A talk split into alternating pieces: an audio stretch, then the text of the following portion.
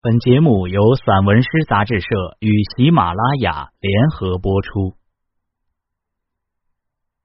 回到和寻找，康雨晨。漂泊履历，我的怀费明。生平很喜欢费明，各种各样的费明。今天打开电脑要写文章。因为突然回忆起前几天忘了在哪里看到的桥里的一句话，好像是“细竹”，我感到悲哀的很。姑且扯开去，我当初很惊异于费明在莫须有先生坐飞机以后所表现出来的心智的健康，直到很久以后，我才知道我品悟到的根本就不叫健康。莫须有先生传和莫须有先生坐飞机以后，实际上是互为表里的两个小说，也就是硬币正反两面之意。我有喜欢莫须有先生坐飞机以后而喜欢莫须有先生传，一个看起来很正经，另一个完全不正经，但正经与不正经背后说的却是同一个人的心事。虽然时过境迁，日月轮转，但他的心始终是那样丰富而耐琢磨。莫须有先生传是不正经到了极致，让你品味到背后的悲哀与美。他骨子里其实很忧愁，说上几句俏皮话，低怀不已。其实心里是伤感，可怜人影不识香。对人间的失望和原谅，还有自己那颗高岛的心，一并化为文字。难怪他与梁玉春是相通的。莫须有先生坐飞机以后，则是家国天下，但背后不离世界是理的思想根基。世界是真善美，是道理，懂得道理便是立地成佛。想想，这个世界观是可以支撑起一个从前的厌世者的，但再想想，却又空灵的很。费明当然是始终活在他的信念里的人，但落笔成文所给予我的共情，还是一个丰沛的灵魂在世间苦之中寻求安顿的漂泊履历。有两部莫须有先生回过头来，我才稍稍懂得桥的好处。因为世界浊，我就在这浊中处身，我才要写飘渺的田园乌托邦。满纸荒唐言，一把辛酸泪，都云作者痴，谁解其中味？所以，桥才成了另一个《红楼梦》。两者虽然有很多对不上之处，但至少心酸泪都是真的。至于人间为什么苦，我们无法一一追述，但我们内心知道都很苦就是了。只有把桥放到这个晦暗的生活的现场，我们才能看到它的神光。心里没有苦衷的人，大概是读不懂桥的。其实，我们懂费明的心情，就是因为我们即使现在没有，但曾经也天真过。至于为什么有情与浊、天真与苍老这样的对仗呢？这些其实费明大概曾经起先都在乎过，接着又不在乎了。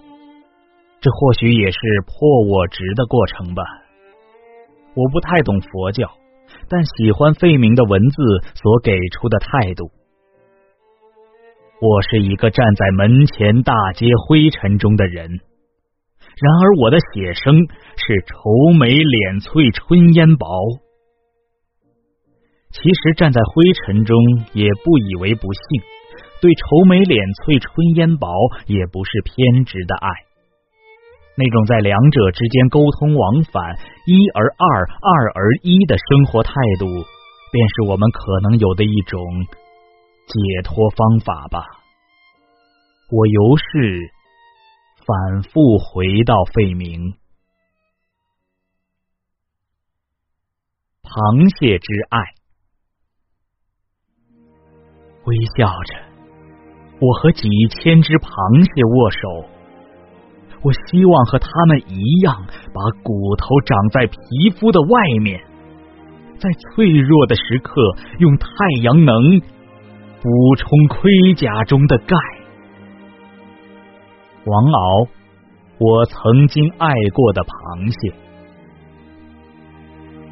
王敖的诗，我曾经爱过的螃蟹，我极喜欢。尤其是骨头长在皮肤的外面这种诉说中所呈现的人生认知。我想，螃蟹的壳遭到硬物小小冲撞的时候，大约是不痛的。这就是为什么螃蟹需要壳。螃蟹脆弱的时候，就晒晒太阳。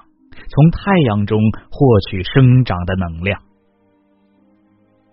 这首诗也写到痛苦，但面对痛苦的方式非常单纯，非常健康。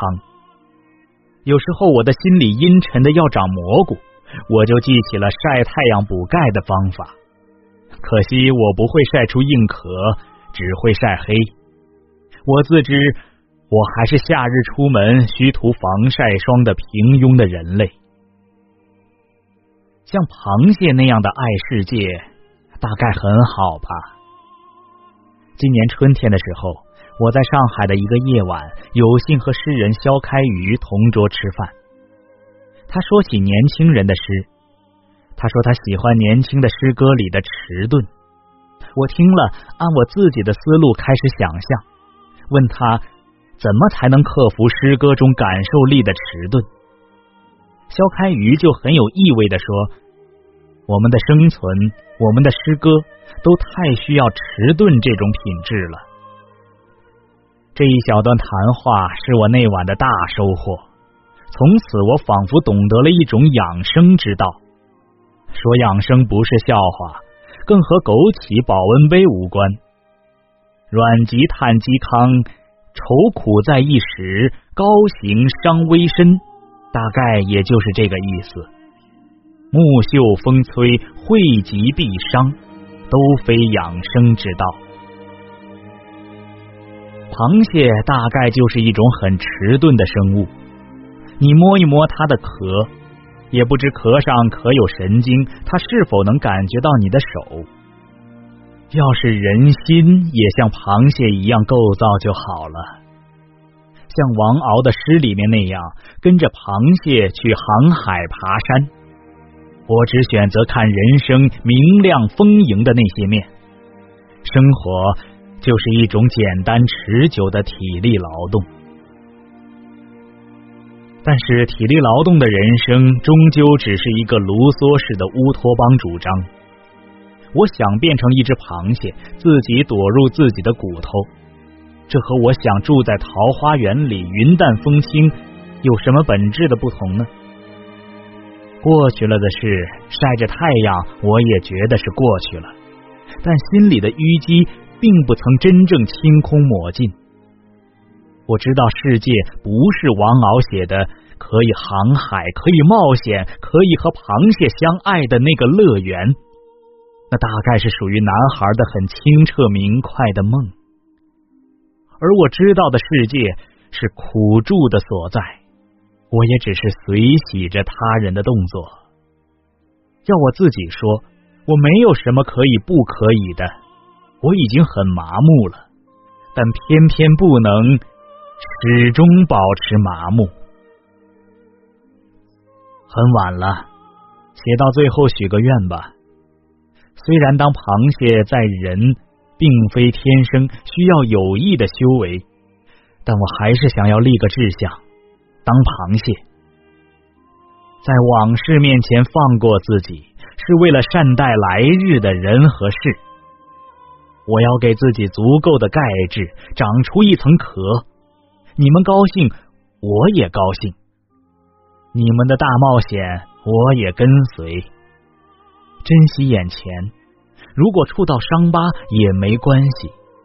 我当自己是有壳的，所以我不痛。笼子寻找鸟，关于卡夫卡。我顾不上自己寝室狭窄、流动在即、时间紧迫，还是在这个傍晚去下单购买了一套卡夫卡全集。在这个阴沉沉的北京之秋，好像只有卡夫卡特别能击中我。当然，他很早以前就一次次的击中我了，这并不稀奇。像一只笼子寻找鸟，这是卡夫卡随笔里面说的，很符合我现在的感受。如果是鸟儿寻找一只笼子对其的捕获。那还只停留在一个自认为清白无染的自我所唱出的人间悲歌，看起来便是一副涉世未深的失足少年人气质。我现在已经翻过了这篇，因此只好说，我是个聋子，我在渴望着捕获我的鸟儿。在张早的《卡夫卡致菲利斯》里。笼子面向鸟儿敞开，那是写爱情的。我读了，真的非常感动，觉得心有戚戚。笼子只是个笼子，不会自动成为光源，闪耀，分娩出意义和价值，所以他只能不无恶毒与真情的渴望一只鸟，仿佛借此把飞翔囚禁为自己的内核。我们世俗之人向着上帝敞开，而发现没有上帝，也只能向着鸟儿敞开去做诱捕者了。那个遭遇海难的人攀上船只的残骸而顽强呼救，那个在废墟中度过余生的人写下自己的见闻，真是一种当代浪漫。卡夫卡教我的浪漫。所以，突然十分羞愧。受到卡夫卡幽暗的抚慰多年，我为什么还没有他的一套全集？我去年买了部双语版圣经，很久了也没有读，可能不需要读。这套卡夫卡全集下单于博士论文期间，可能也只是一堆砖头，仅有劳以后的搬动而已。但是这些都是让人看着其存在。就心里踏实的书，孤独者不可能有联盟，但孤独者可能会在卡夫卡的文字中相遇和辨认。绝望的人觉得没有什么比写作更好玩，更像一种救赎。但写作其实什么都不是，写作怎么可能是救赎呢？美好的字面。虚无的字面，在书写的囚笼里，卡夫卡什么都没有，就凭空见证了一种本质的现代生活。